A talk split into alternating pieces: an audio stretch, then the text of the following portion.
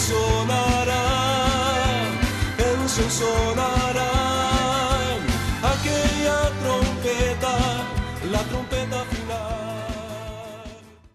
La Iglesia de Cristo de los Ministerios Llamada Final en Phoenix, Arizona, presenta su programa Llamada Final.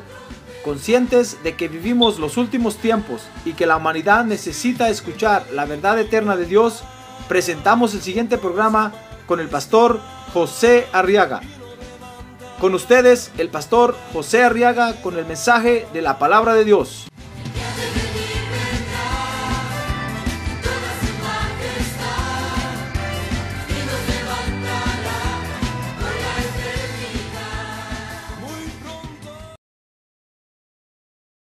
Muy bien, Mateo capítulo 13 dice el verso 57. Y se escandalizaban a causa de él. Pero Jesús les dijo, no hay profeta sin honra, sino en su propia tierra y en su casa. A veces nosotros queremos eludir situaciones porque son molestas, son feas, y no las queremos enfrentar, no las queremos encarar, pero el Señor tuvo que encarar esta situación. Dice el verso 57 que tuvo que encarar el hecho de que se escandalizaran de Él. Mire qué feo, qué feo es que se burlen de uno, hermano. Amén. Sí, mire usted allá en el mundo, cómo el mundo se burla del mismo mundo, eh, se escandalizan de ellos mismos es algo horrible y algo feo. Usted ve que hasta se matan por eso. Porque es horrible que se escandalicen de uno y el Señor tuvo que enfrentar eso también ante los hombres, hermano. Mire, es note que es un mal que tenemos nosotros dentro del corazón. El andarlos el, el andarnos escandalizando, burlando o riendo o haciendo chiste o mofa de los demás. El Señor tuvo que encarar también esa situación. Y quiero que vea conmigo, hermano, que el Señor lo tuvo que encarar para darnos una lección a usted y a mí esta noche. Porque en el Evangelio, fíjese hermano, es muy importante nuestro respeto al Evangelio. A ver, diga, mi respeto al Evangelio. Ahora diga que tiene a un lado, su respeto al Evangelio, hermano. Es muy importante, en el Evangelio es muy importante que nosotros aprendamos a respetar el Evangelio, hermano. Si usted quiere puede reírse del, de la cucaracha, del puente roto y del rancho grande. Pero no se ría del Evangelio, hermano. Porque en el Evangelio es muy importante nuestra reverencia a Dios. Que aprendamos a respetar, fíjese que aprendamos primero a discernir dónde está Dios. Y después que entonces aprendamos a respetar su presencia, su palabra, su alabanza, su adoración, su manifestación, etcétera, etcétera. Es muy importante. Fíjese que respeto quiere decir consideración, en primer lugar. Pero también quiere decir miramiento o reconocimiento. Nosotros tenemos que aprender a respetar el Evangelio, hermano. En estos dorados tiempos, mi estimado hermano, cuando nadie respeta a nadie, los jóvenes no respetan a los adultos, los adultos no respetan a los jóvenes, nadie se respeta por nada, nosotros tenemos que aprender a respetar el Evangelio. Amén. Muy bien. Porque desde que Dios creó al hombre, fíjese, Dios le ha demandado al hombre respeto por él. Por ejemplo, si usted ve el Génesis, cuando Dios le mandó al hombre a que no comiera del árbol de la ciencia del bien y del mal, ¿se recuerda de eso? Hermano, dice la Biblia que Dios en ese momento le estaba demandando al hombre respeto por su palabra. Le estaba diciendo, hombre, respeta mi palabra. Esta es mi palabra. Que mi palabra te dé temor, que mi palabra te dé miedo, pues en otras palabras. Muchas veces cuando se habla de temor de Jehová, todos dicen, no, pero es que temor es, no es miedo. No, temor es temor, hermano. Es miedo. Lo que está diciendo ahí, el temor de Jehová, el espíritu de temor de Jehová, es que le tengamos miedo a Dios, hermano. Porque Dios no está jugando. Por eso usted ve tantos ejemplos que se ponen en la Biblia. Dice la Biblia, si no, si no salvó a los ángeles que no guardaron su dignidad, sino que los agarró y los metió a prisiones de oscuridad. ¿Usted cree que podemos nosotros salvar si le faltamos el respeto? No, hermano. Si jugamos con él, jamás. Jamás. Tantos ejemplos que hay en la Biblia de seres, de personajes que le faltaron el respeto a Dios y Dios como es justo y es bueno, cumplió su palabra en ellos. Entonces, hermano, es muy importante que nosotros aprendamos a respetar. Y al hombre desde el principio le dijo, esta es mi palabra y te la doy para que la respetes. Ahora, dice Génesis capítulo 3, verso 9, si usted ve conmigo ahí, que el Señor Dios llamó al hombre y le dijo, ¿dónde estás? Un día el Señor descendió al huerto, dice la Biblia, y buscó al hombre. Y el hombre respondió, te oí en el huerto y tuve miedo porque estaba desnudo y me escondí. Y Dios le dijo, ¿quién te ha hecho saber que estabas desnudo? ¿Has comido del árbol del cual te mandé que no comieras? Mire cómo Dios le pregunta al hombre acerca de esa falta de respeto, hermano. Es como que le ha dicho, ¿le faltaste el respeto a mi palabra? ¿No te importó que yo te haya dicho que no comieras de ese árbol? ¿Se da cuenta? Porque Dios demanda respeto por él, hermano. No podemos nosotros estar en el Evangelio siendo irreverentes, irrespetuosos. No, hermano. Es más, no vamos a tardar en, en ninguna iglesia así. Si Dios no nos saca, el pastor nos va a sacar, hermano. Si no es que los sugieres, nos sacan primero. Pero tenemos que aprender a respetar a Dios, a, ser reverentes, a temerle a Dios. Porque eso es lo que Dios demanda. Por eso le hablo yo de que Dios tiene un espíritu que se llama el espíritu de temor de Jehová, que es un espíritu que nos ministra para que aprendamos a respetar a Dios, hermano. Y mire, muchas veces, muchas veces tenemos que ver juicios sobre otros hermanos para que nos dé miedo. Y digamos, ay, voy a andar con pies de plomo porque si yo hago lo mismo, saber qué me va a pasar. Y constantemente estamos viendo juicios sobre, sobre el pueblo de Dios, sobre los creyentes. ¿Se acuerda de Ananías y Zafira? Dice la Biblia que Ananías y Zafira, mire, mire, el pastor pidió una ofrenda especial pro templo. Déjeme ponerlo en estos tiempos ahora modernos para que usted comprenda lo que pasó ahí, hermano. El pastor pidió una ofrenda especial pro templo y Ananías y Zafira dijeron, vamos a dar cinco mil, pastor. Y se fueron.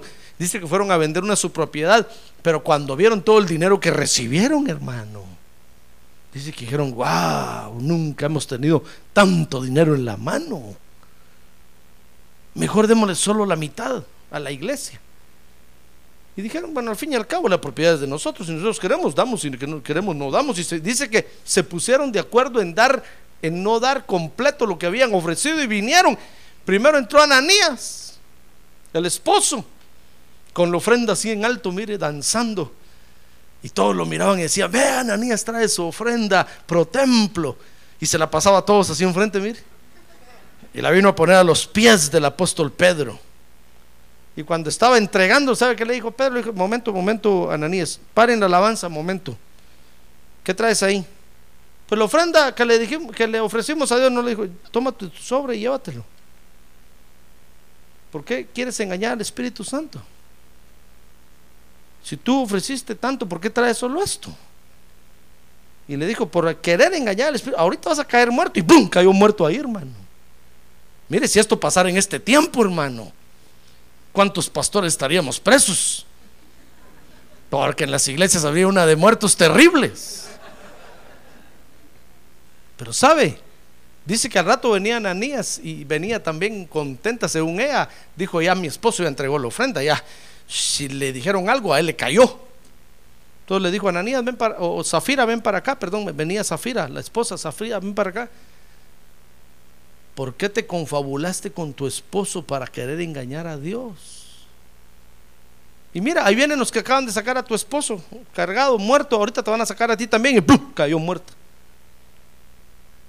Mira hermano, pareciera que eso, fíjese, esos juicios hubieran vaciado la iglesia, pero no más gente empezó a venir, hermano. Y dice que todos venían con un temor reverente terrible, porque dijeron, ahí está el poder de Dios, ahí se mueve Dios. Y se empezó a llenar la iglesia. mire, mire lo que Dios tiene que hacer para que nosotros respetemos a Dios, hermano. Tienen que caer unos dos o tres por ahí. Y, entonces ah, nos apropiamos del dicho aquel del mundo que dice, cuando veas las barbas de tu vecino cortar, pon las tuyas a remojar. Porque ya te va llegando, ya va cerca. Ya, ya te anda, ya te anda. ¿Comprende? Mire lo que Dios tiene que hacer con nosotros, hermano. Para que tomemos respeto, para que tengamos temor de Dios. Por, supuesto que no hay necesidad de eso. Ananías y Zafira no tenían que morir. Si nosotros aprendiéramos, hermano, que nuestro respeto en el Evangelio es muy importante. Es muy importante. Por eso es, irreverente cuando, cuando yo estoy predicando y alguien está comiendo chicle ahí o alguien está escribiendo, alguien se duerme. Eso es irreverencia, hermano. Eso no, no tiene que ser así. Si usted se duerme, de repente se va a desnucar ahí. Y, y cuando nos vayamos, cuando lo movamos, muerto va a estar ahí. Es, que de tanto cabecear, se desnucó y se mató. No quiere que pongamos sillas con, con respaldo para la cabeza, ¿verdad? Y que se reclinen para atrás. Y no, hermano, no, no, no, no. Mire, algo va a pasar, algo va a pasar con los que se duermen. A ver, despierte que tiene un lado. Despierte usted que se está durmiendo. No va a caer muerto de repente ahí. Algo va a pasar, hermano. Y va a ver que cuando pase algo así, nos va a entrar un temor, hasta descalzos vamos a entrar aquí. Y andando despacito, despacio, despacio, sin hacer bulla. Porque nos va a entrar un temor y una reverencia ante Dios terrible. Porque nosotros se nos va la onda, como decimos allá, hermano. Se nos va la onda. O como dicen por allá, nos columpiamos. Y empezamos a abusar del asunto. No, hermano. Dios requiere, Dios exige respeto por su palabra y por todo lo que es lo que es Dios y representa a Dios. En toda la Biblia usted va a encontrar cómo Dios demanda respeto y quiero que vea unos ejemplos conmigo. Primero, Mateo 11, capítulo 11, versos 4 al 6. Dice Mateo capítulo 11, verso 4, y respondiendo Jesús les dijo, id y contad a Juan lo que oís y veis.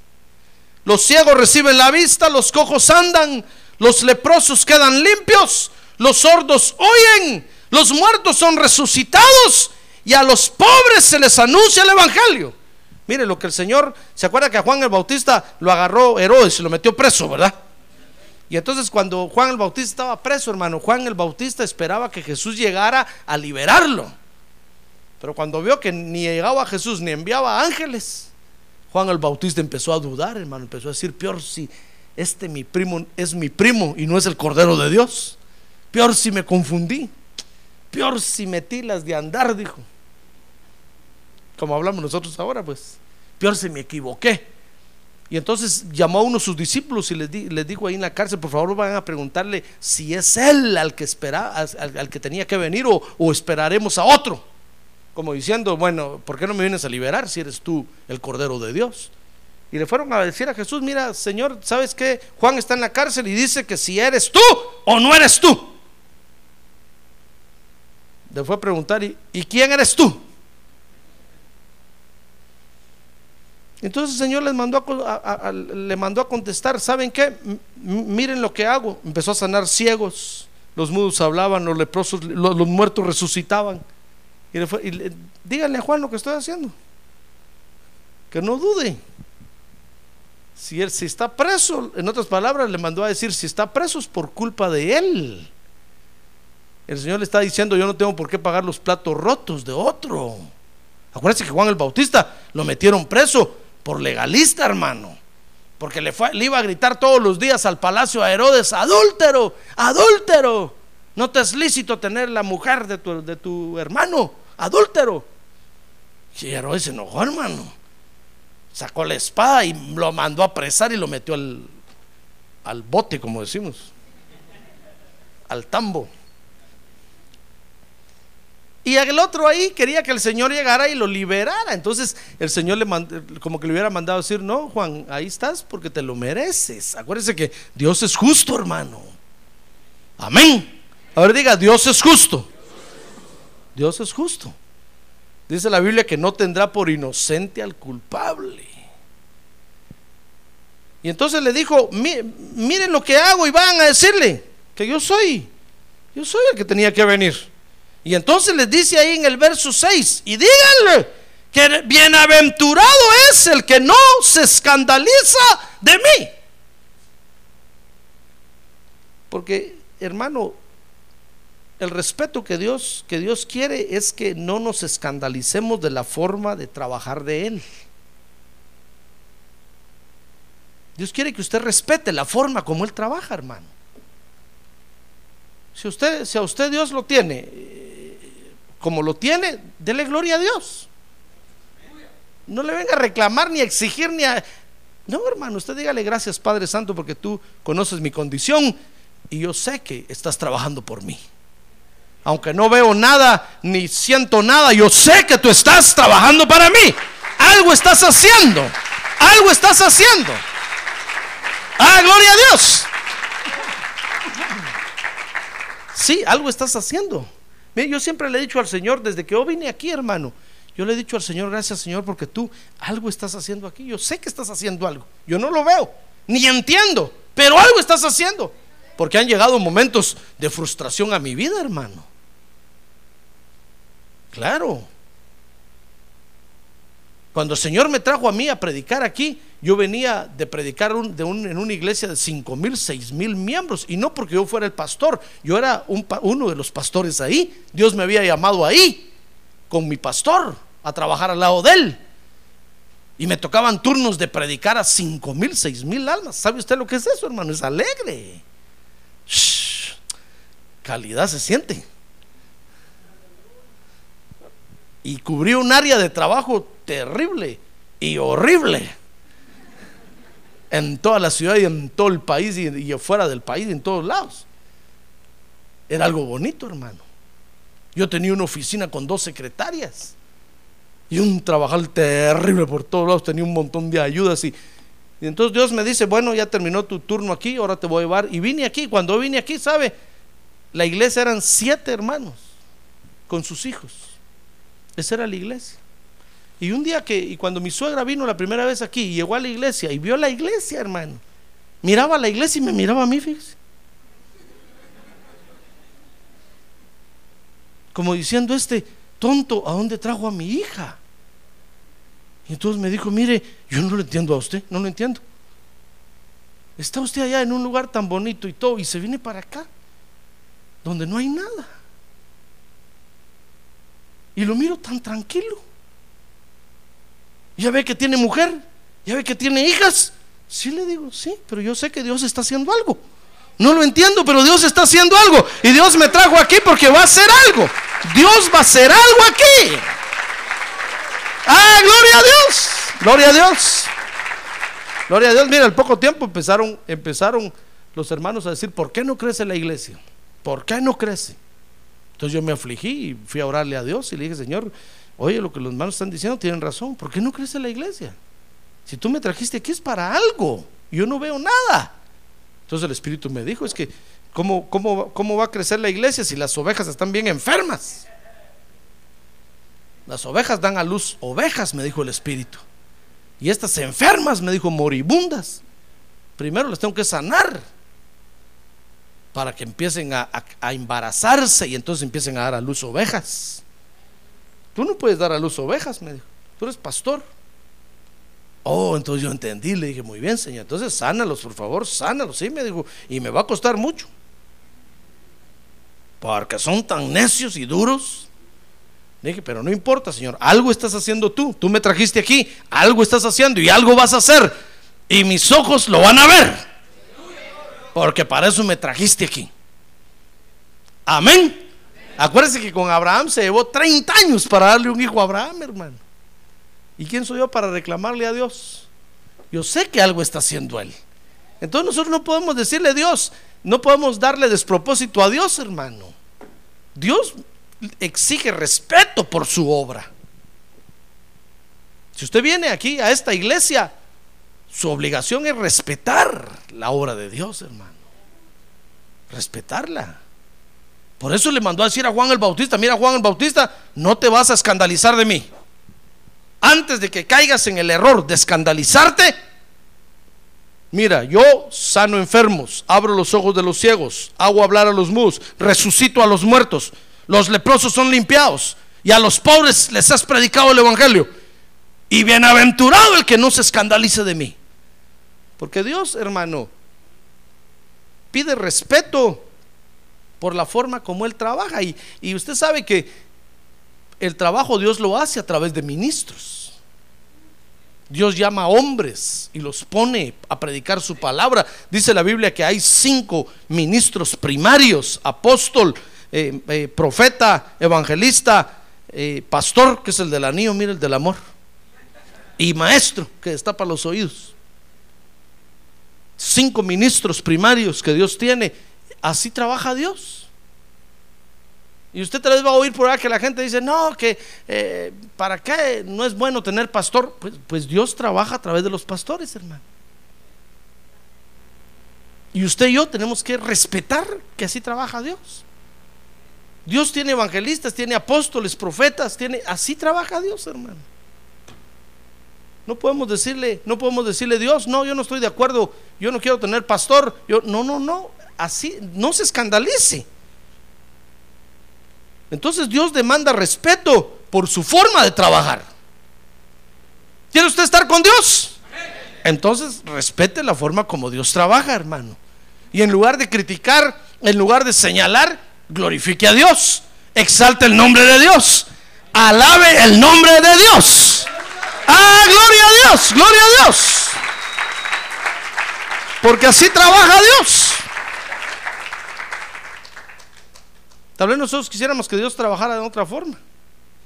Tal vez quisiéramos nosotros que la iglesia fuera de otra forma, hermano. Y, en lugar de estar así, pues, pastor, ¿por qué no ponemos a la iglesia atravesada mejor así? Pero es que Dios trabaja así, hermano. ¿Qué quiere usted que haga yo? ¿Comprende? ¿Comprende? Muy bien. Entonces Dios, Dios exige respeto por su forma de trabajar. Porque usa hombres como ministros y a veces no estamos de acuerdo con lo que el ministro dice o hace o dispone, pero tenemos que respetar, hermano. Porque para eso Dios pone autoridades. Y nuestra tarea es respetar, porque Dios exige respeto por su obra. Amén. Ahora vea Mateo capítulo 12, verso 31. Dice ahí, por eso os digo, dijo Jesús, todo pecado y blasfemia será perdonado a los hombres pero la blasfemia contra el Espíritu no será perdonada. Y a cualquiera, verso 32, 32, y a cualquiera que diga una palabra contra el Hijo del Hombre, se le perdonará. Pero al que hable contra el Espíritu Santo, no se le perdonará ni en este siglo, ni en el venidero. ¿Oyó lo que el Señor está diciendo ahí? ¿Sabe qué está diciendo? Exijo que respeten el mover del Espíritu Santo, por favor. Y mire lo que dijo. Este, él dijo, miren, contra mí pueden decir lo que quieran. Me pueden decir ladrón, abusivo, eh, estafador, mentiroso, lo que quieran. Los voy, los voy a perdonar. Mire, el Señor está diciendo, hasta me pueden maldecir, los voy a perdonar si se arrepienten. Pero no se les va a ocurrir hablar contra el Espíritu Santo, porque entonces sí. Como que el Señor ha dicho, saco mi espada y les voy a cortar la cabeza porque no voy a tolerar que se burlen del Espíritu Santo. Por eso, mire hermano, Dios exige respeto por el mover del Espíritu Santo. Por eso usted ha visto que cuando está la presencia de Dios, nosotros cerramos los ojos y bajamos la cabeza, hermano, en señal de respeto. Y están las profecías y bajamos la cabeza por respeto. Pero veo que muchos están así.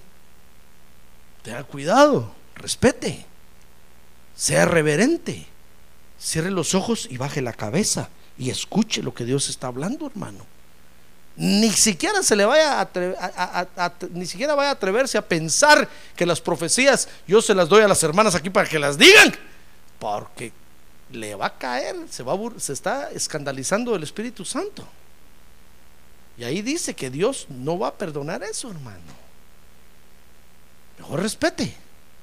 Respete, usted diga, gracias Señor por lo que me hablaste. Gracias. Y si Dios le habló algo, espérese. Si se cumple, dice la Biblia, si se cumple es porque Dios lo habló. Ahora, si no se cumple, es porque Dios no lo habló. Por ejemplo, si, si hubiera una profecía esta noche, hermanos, el Espíritu me está diciendo que hoy en la noche va a haber un terremoto.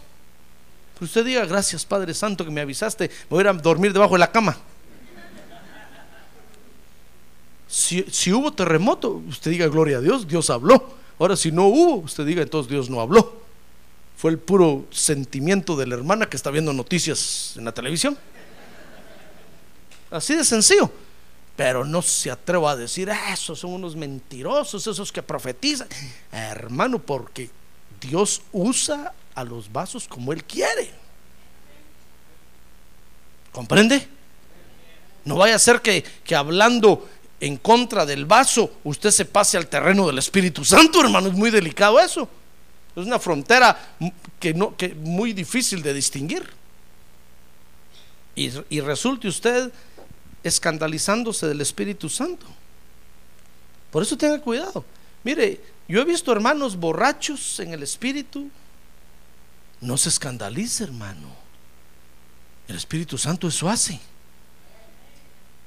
Cuando yo me convertí al Evangelio, yo así me convertí, ¿sabe usted?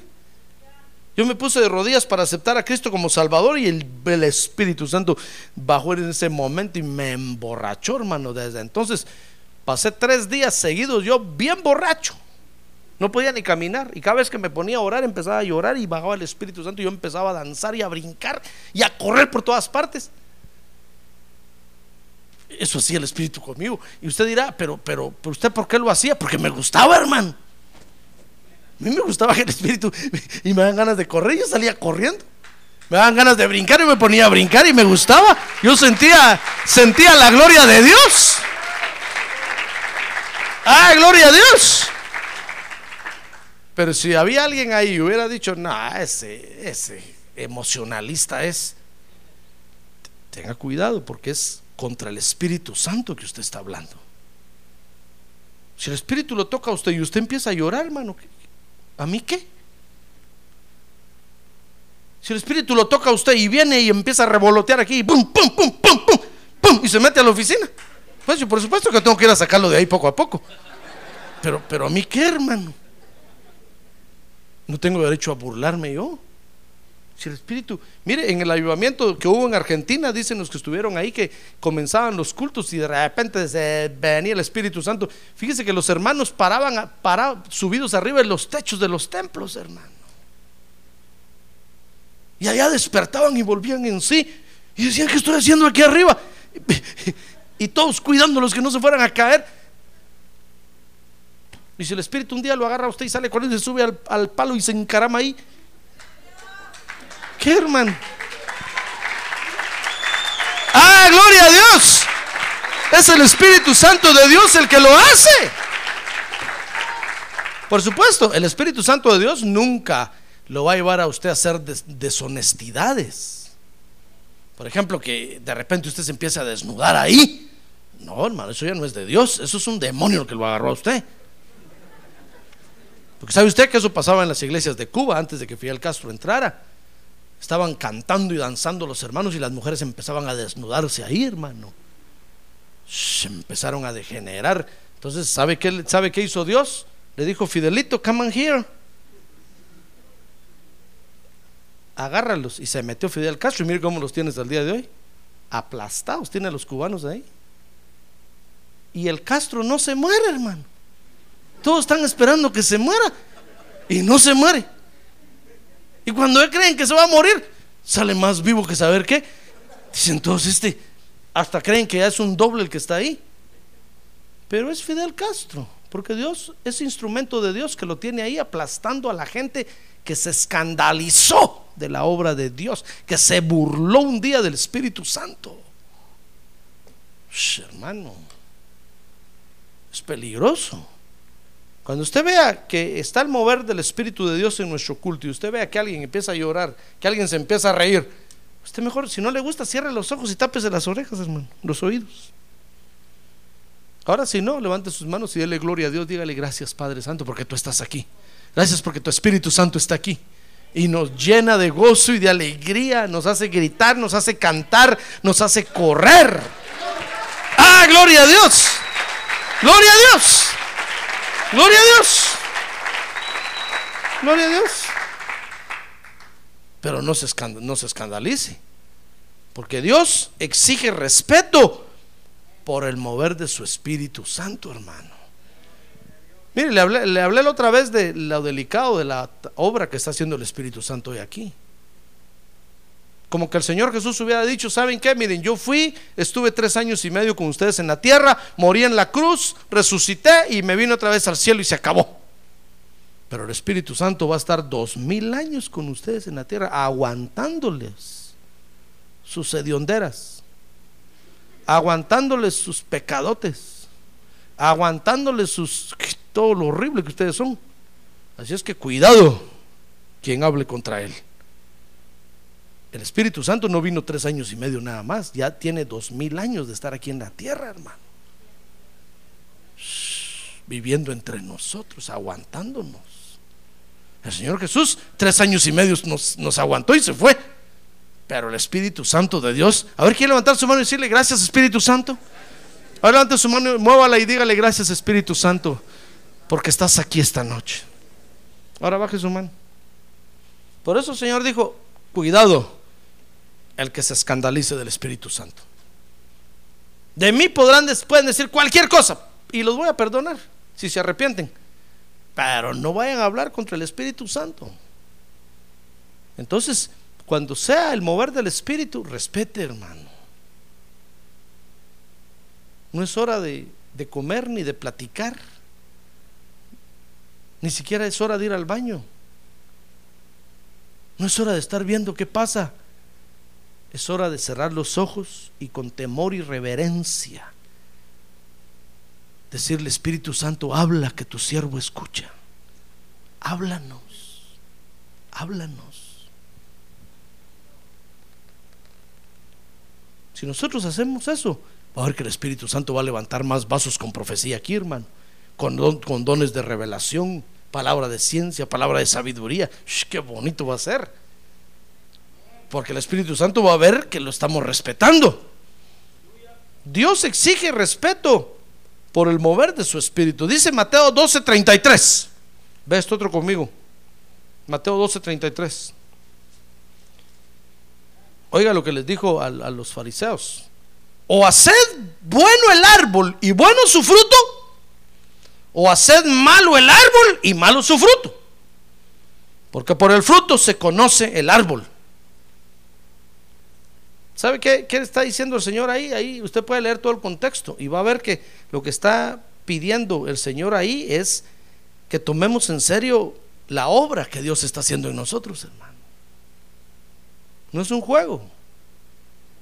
Lo que le está diciendo ahí es, les dice, miren ustedes, ¿cómo, cómo ustedes siendo malos pueden dar buenas dádivas?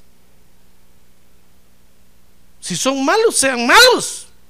Ahora si son buenos, sean buenos. ¿Comprende? Hermano, lo que está diciendo es, mira, si tú estás en la iglesia y estás recibiendo la palabra de Dios, entonces compórtate como un creyente. Da frutos de creyente. Pero si estás viniendo a la iglesia, recibe la palabra de Dios y allá afuera te comportas como el peor de los pecadores y, ah, y andas haciendo lo que se te da la gana, mejor quédate allá afuera, hermano. ¿Qué vienes a hacer aquí? Eso es lo que el Señor está diciendo. Yo quiero que respeten mi obra. Yo quiero que respeten lo que yo estoy haciendo en ustedes. Si ustedes, si usted le entregó su corazón al Señor, hermano, respete que el Señor tiene su corazón en su mano y Él está trabajando en usted. Y compórtese como es digno de un creyente. Amén. Ahora, si usted no quiere y usted dijera, no, yo no quiero, no, no, pues entonces váyase y hágase malo y haga maldades. Malo, malo, malo. Ahora si viene, bueno, bueno, bueno. Pero usted ve a los, a los policías allá afuera, hermano. Allá andan cazando ladrones. Y de repente matan a un policía. Y usted ve las noticias y dice, murió el policía y murió el ladrón. Ojo, digo, el bueno y el malo se fueron al infierno. Ninguno de los dos tenía Cristo en el corazón. Se fueron al, entonces, ¿de qué sirve aparentar ser bueno? Si se es malo, hermano, ¿comprende? De nada le va a servir porque al fin y al cabo, al final los dos se van a ir al infierno y allá en el infierno se van a encontrar y decir, hola, yo era polis y yo era el ladrón, le va a decir el otro. El bueno y el malo, o, o cree usted que todos los policías se van al cielo? Como aquella película de todos los perros se van al cielo. No, hermano, de seguro que en el infierno van a haber muchos policías que se van a encontrar con los ladrones ahí. Los ladrones van a decir tanto que me martirizaste en la tierra y también tú eras malo. El Señor les dijo, ¿por qué aparentan ser buenos si son malos? Si van a dar frutos buenos, entonces háganse árboles buenos. Ahora, si van a dar frutos malos, háganse árboles malos. Pero si usted es malo, ¿Cómo se va a meter a la policía a aparentar ser bueno, hermano? Si es malo. ¿Comprende? Eso es lo que el Señor está diciendo. Está diciendo, creyente, ten cuidado. Tú eres un árbol bueno. Entonces respeta la obra que yo estoy haciendo en ti y fructifica como árbol bueno. Entonces Dios, note hermano, que entonces Dios pide respeto por la obra que Él está haciendo en usted. Respételo, hermano. Si usted viene a la iglesia a llenarse de Dios, a recibir la palabra de Dios, entonces camine como un hijo de Dios. Amén. Camine como un hijo de Dios. Pero no camine como un pecador impiote allá afuera cuando usted es creyente, hermano. ¿Se da cuenta? A ver, dígale que tiene a un lado, le están hablando a usted, hermano. Ayúdeme a predicar esta noche. Va a ver qué rico se siente. ¿Ya le dijo? ¿Están, ¿Le están hablando a usted, hermano? Bueno, vea este otro, Habacuc 2.20.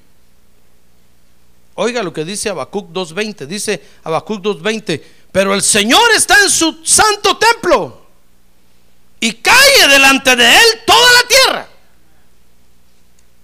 Mire, es que Dios exige respeto ante su presencia, hermano. Eso es lo que está diciendo ahí. No está diciendo que en la iglesia no hagamos nada de bulla y que nos mantengamos como algunos malinterpretan este verso, que no cantan ni aplauden ni nada de nada, porque dices que calle delante de él toda la tierra. Allá afuera son unos tremendos gritones y dentro de la iglesia. No, lo que Dios está diciendo, hermano, es que tenemos que tener reverencia ante su presencia. Hay momentos de gritar. Usted sabe que la Biblia dice que gritemos de júbilo, que cantemos. Hay momentos de gritar, hay momentos de hablar, hay momentos de dormir.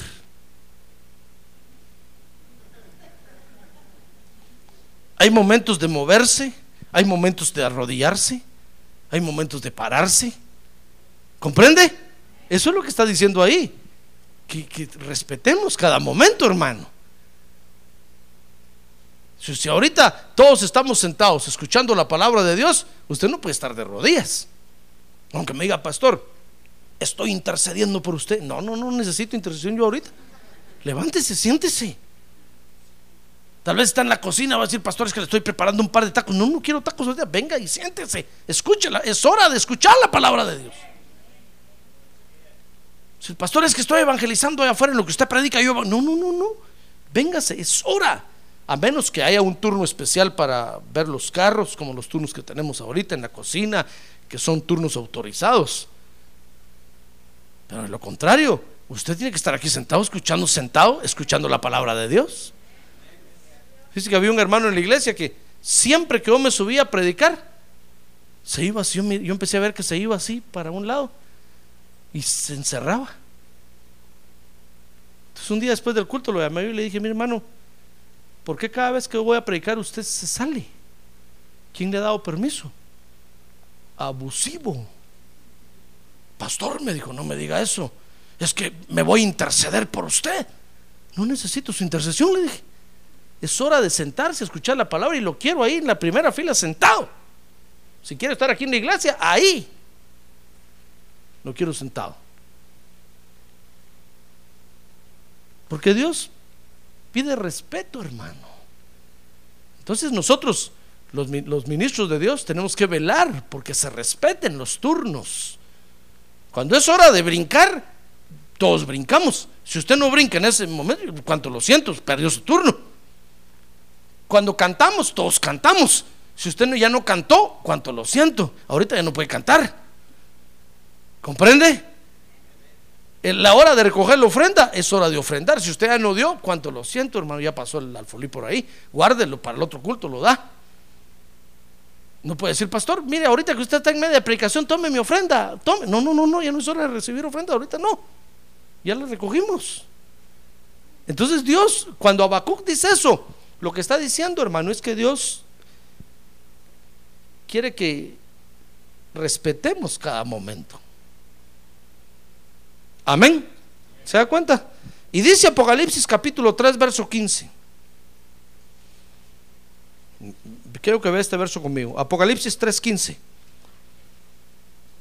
Yo conozco tus obras, que ni eres frío ni caliente. Siquiera fueras frío o caliente. Verso 16, así, puesto que eres tibio y no frío ni caliente, te vomitaré de mi boca. Porque dices, soy rico, me he enriquecido y de nada tengo necesidad. Y no sabes que eres un miserable y digno de lástima y pobre, ciego y desnudo. Oiga, ahí le está hablando a los creyentes, hermano. Te aconsejo que de mí compres oro refinado por fuego para que te haga rico y vestiduras blancas para que te vistas y no se manifieste la vergüenza de tu desnudez, y colirio para ungir tus ojos, para que puedas ver. Yo reprendo, dice el verso 19, y disciplino a todos los que amo. Sé pues celoso y arrepiéntete. Mire, ¿sabe? Dios, leí estos versos para que usted vea conmigo que Dios pide respeto o, Dios pide que tomemos en serio nuestra relación con Él, hermano.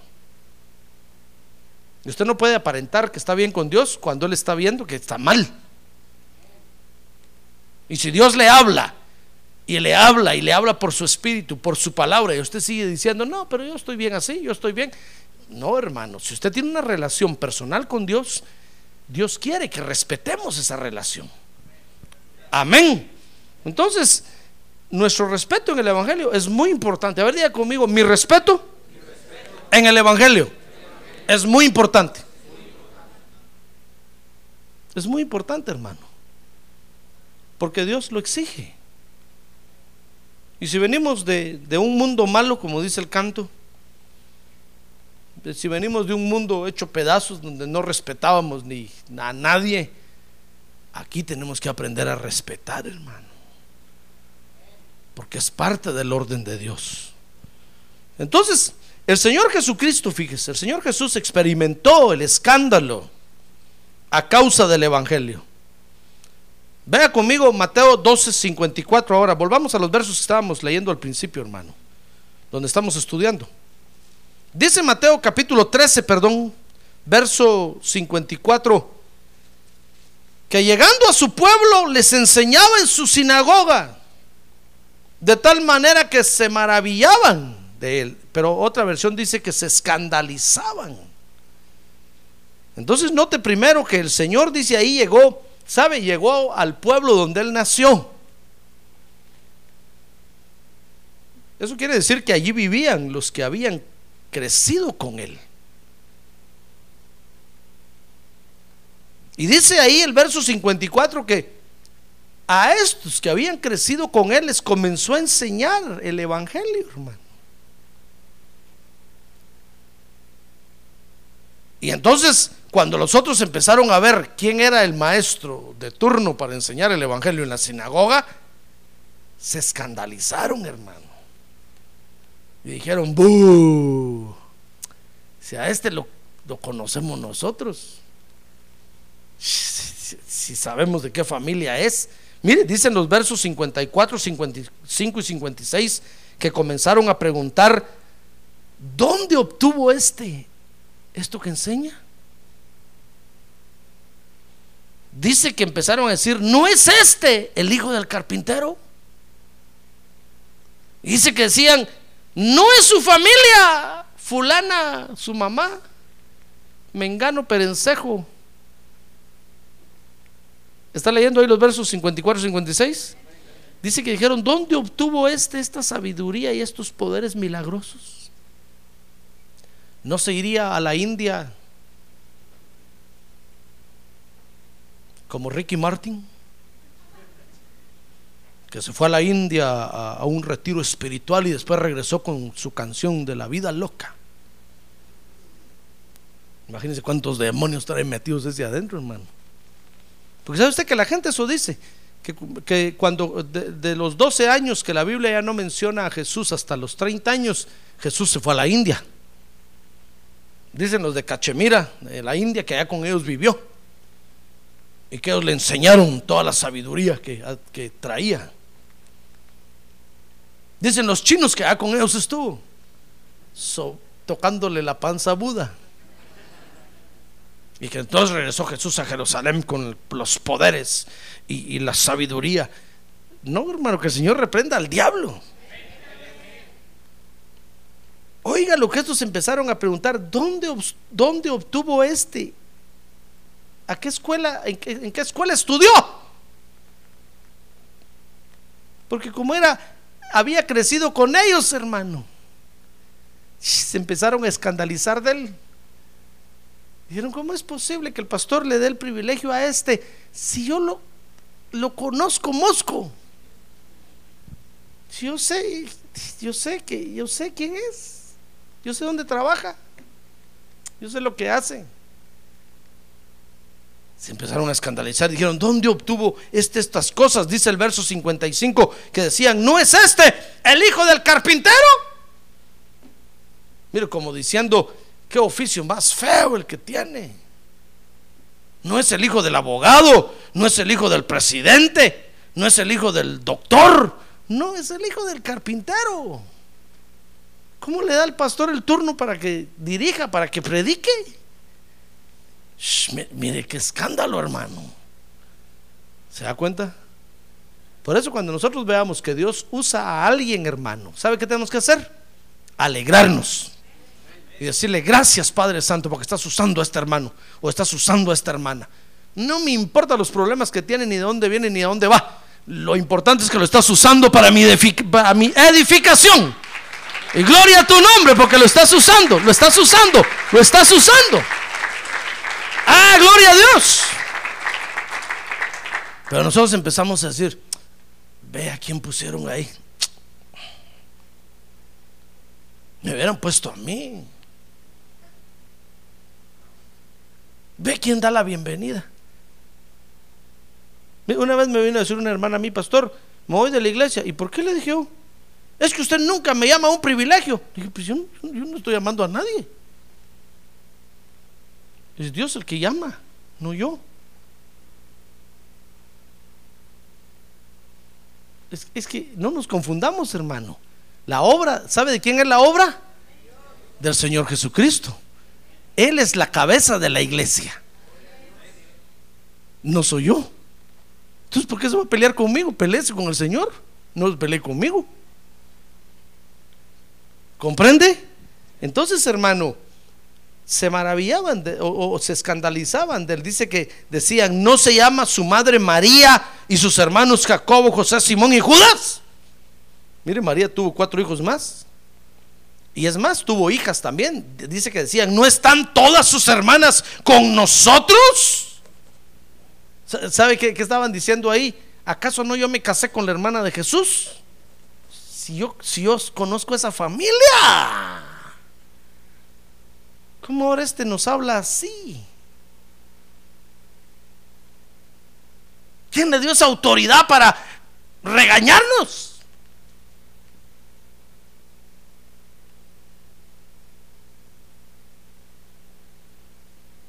Mire cómo se escandalizaban, hermano.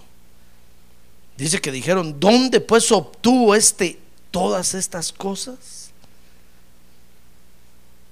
Con estas preguntas se escandalizaban de él.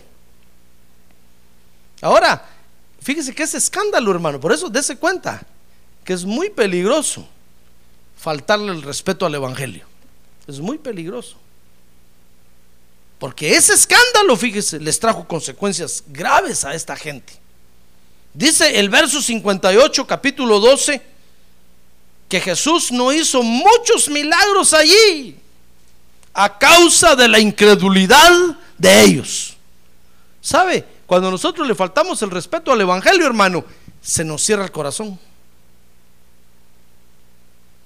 Y ya no podemos creer. Y entonces oímos que Dios hace y Dios está haciendo maravillas y decimos, nah.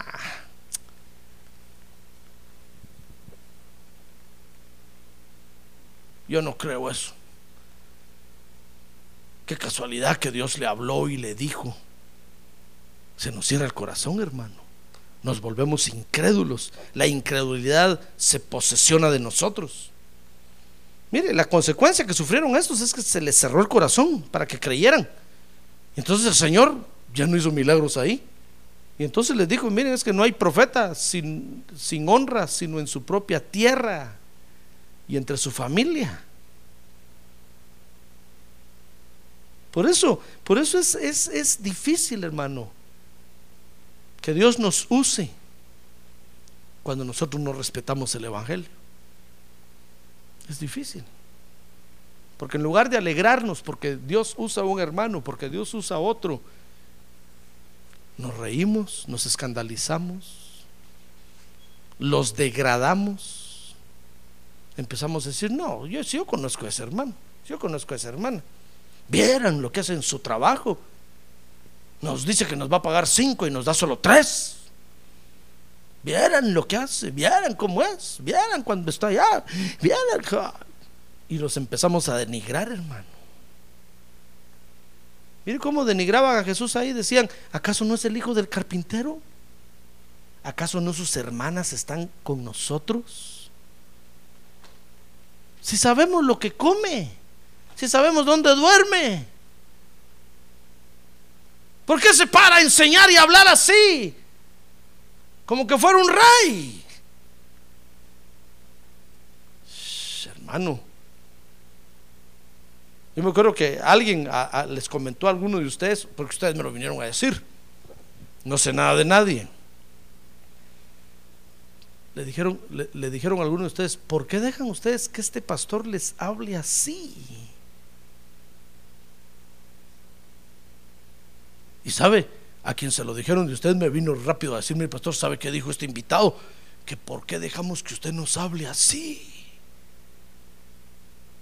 Porque son una partida de irrespetuosos, hermano. Esos no respetan, pero ni a su padre ni a su madre. Con el perdón suyo. Por eso nunca ven la gloria de Dios. Por eso nunca ven las maravillas de Dios. Pero cuando nosotros respetamos, hermano, y nosotros decimos, gloria a Dios, qué bueno que Dios usa a ese hermano. Gloria a Dios. Mire, una vez, una vez vino una hermana de otra iglesia que, que compra cassette de los de nosotros y habló con algunos de ustedes en el parqueo y les dijo, miren, ¿por qué ustedes cuando el pastor está predicando ninguno grita gloria a Dios? Y les dio una regañada, me acuerdo yo, hermano. Y cuando llegué dije, ¿qué pasó, hermanos? Oiga lo que dice esta hermana. Ya se fue allá, va, mire. Dice que porque cuando oye los, oye los cassettes y este tan emocionante lo que usted está diciendo y se oye, se siente la unción del Espíritu y todos como mudos. Ninguno grita gloria a Dios. Dice que les dijo, si este fuera mi pastor, yo me pararía y gritaría, gloria a Dios, por lo que está diciendo, así es, amén. Porque nosotros nos escandalizamos, hermano porque no respetamos el Evangelio. Pero si nosotros vemos al que canta y dijéramos, gracias Padre Santo, como usas a ese hermano, aunque tiene voz de, de tecolote acatarrado, Pero lo estás usando, Señor, lo estás usando. Yo se lo digo porque mis hijas me dicen a mí, papi, mejor no cantes, es que cuando tú cantas, oh, oh". pues aunque, aunque oigan así, les dije, pero voy a seguir cantando. A mí me gusta cantar. Entonces, hermano, ¿comprende? Si nosotros dijéramos, gracias Padre, qué bien usas a ese hermano que está ahí en la bienvenida, gracias, te doy gracias por ese hermano, Señor. Síguelo usando. Que no se canse de dar la bienvenida. Que siga ahí. Hermano, sería un respeto terrible en el Evangelio. Pero nos escandalizamos porque Dios usa a alguien en profecía y le conocemos su vida, le conocemos todos los problemas que tiene le hemos contado ya hasta todas las costillas. Y decimos, no, yo esa profecía no la acepto. Yo eso no lo, no, lo creo. Pues sí, se nos cierra el corazón, hermano. Porque le estamos faltando el respeto al Evangelio. Si cuando la burrita de Balam, ¿se acuerda de la burrita de Balam? Profetizó y Balaam le dejó de pegar. ¿Sabe por qué le dejó de, pegar? Porque la burra le habló y le dijo, ¿por qué me pegas? Y, y, Balaam le dijo, es que ¿por qué no caminas? Y le dijo, ¿acaso no ves al ángel de Jehová que está parado con la espada desenvainada? ¿Quieres que me mate? Mire, el burro, el burro resultó más inteligente, hermano.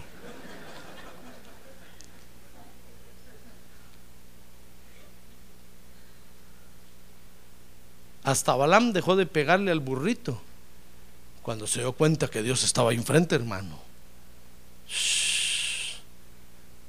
¿Cómo nosotros le vamos a pegar y vamos a golpear al hermano si Dios lo está usando, hermano? No, no cometamos ese error, hermano. Respetemos el Evangelio. Mire, en el Evangelio es muy importante nuestro respeto por las cosas de Dios. Si nosotros respetamos el Evangelio, el corazón se nos va a abrir y más milagros va a hacer el Señor aquí, hermano. miren, no solo va a levantar cantores, va a levantar directores, va a levantar pastores, profetas, apóstoles, evangelistas, de todo. Para gloria de su nombre. ¿Se da cuenta? Entonces no, no se escandalice usted. Cuando usted vea que Dios usa a alguien, glorifique a Dios. Porque ¿a quién va a usar Dios que no tenga errores, hermano? Yo sería el primero en que Dios no usaría si es que me usa. Por todo el montón de errores que tengo, hermano. Pero si mi mujer viene y escucha la palabra de Dios y se goza, hermano, y ella me conoce, conoce mis errores, conoce mis debilidades. Sabe cuándo estoy de buenas y cuándo estoy de malas. Imagínense que mi mujer dijera, no, este mi marido predica y no se convierte. Si yo lo conozco. Pero mi, pero mi esposa no dice eso. Mi esposa dice, no, yo lo conozco, yo sé que Dios está trabajando en él. Y Dios lo está cambiando y recibe la palabra. Mire, si hasta mis cassettes compra, ¿qué le parece? ¿Cómo le quedó el ojo?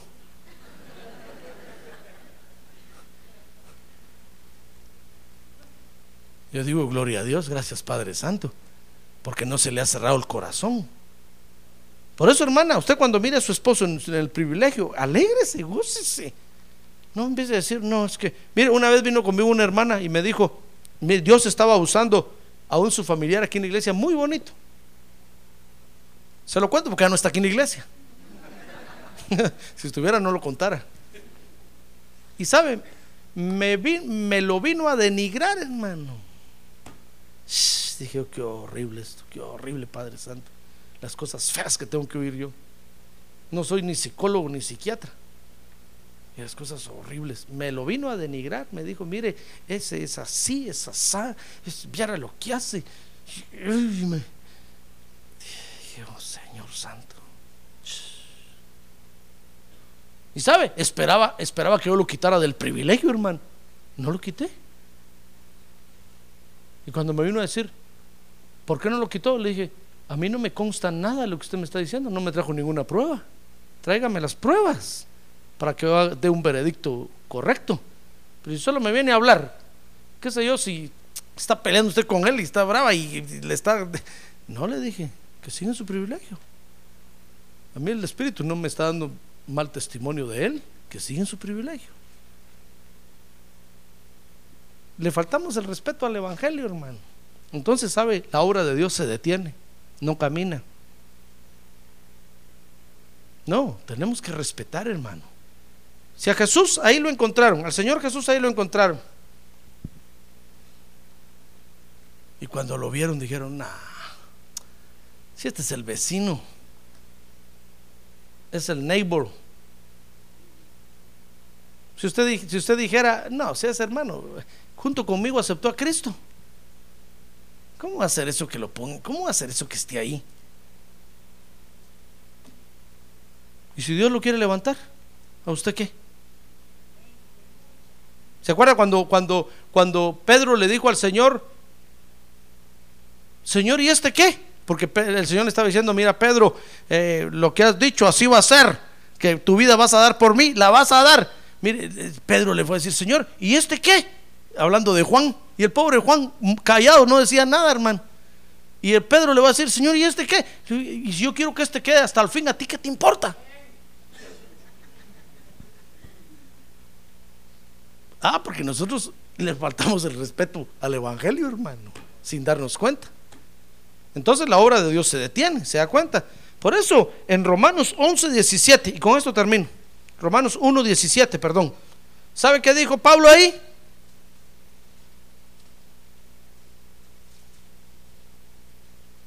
Pablo dijo, porque no me avergüenzo del Evangelio.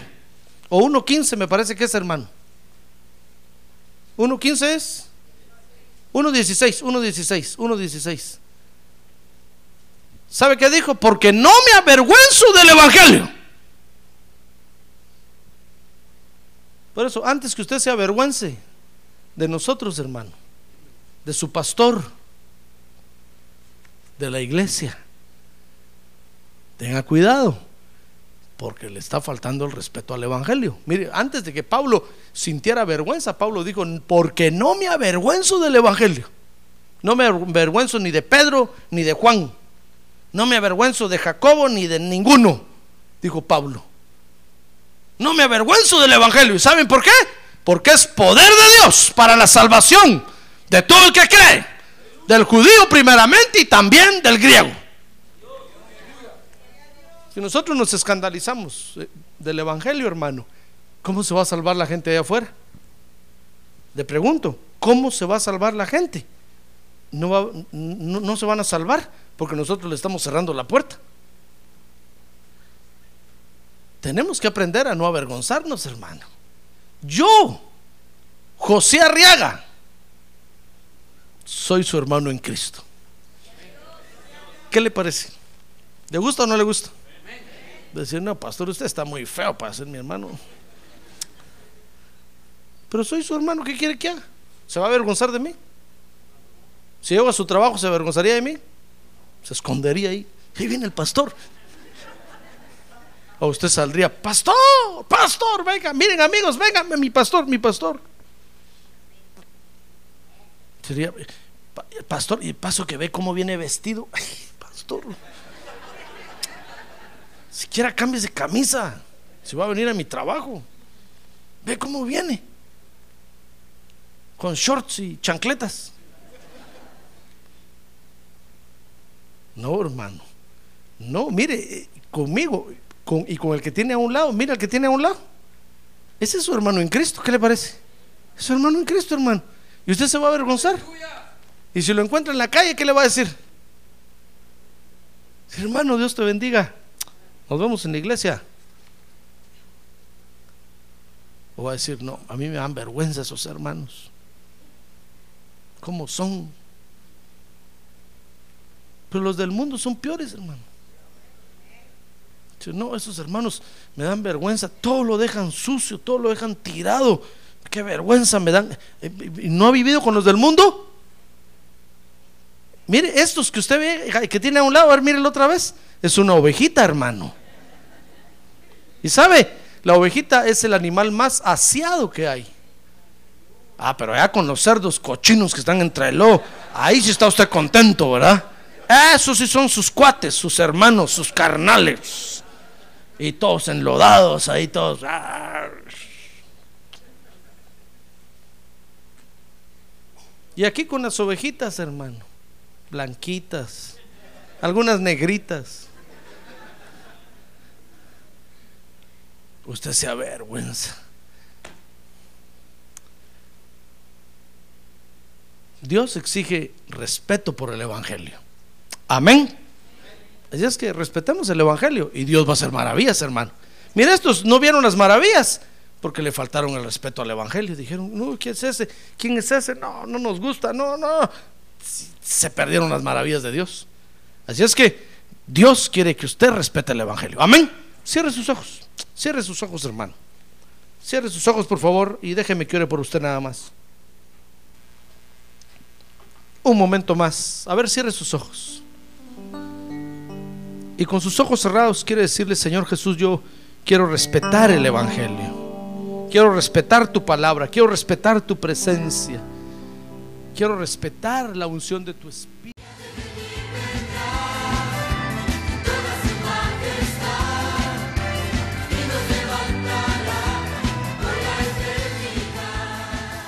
La Iglesia de Cristo de los Ministerios, llamada final en Phoenix, Arizona, cumpliendo con la comisión de Joel 2.1, presentó su programa, Llamada Final. Esperamos que nos vuelva a sintonizar la próxima semana a la misma hora por esta emisora. Los invitamos a nuestras reuniones en el 6023 Norte 71 Drive, esquina con Bethany Home Road. Para mayor información puede llamarnos al 623-934-1259 o visitarnos en la internet al www.llamadafinalphoenix.com.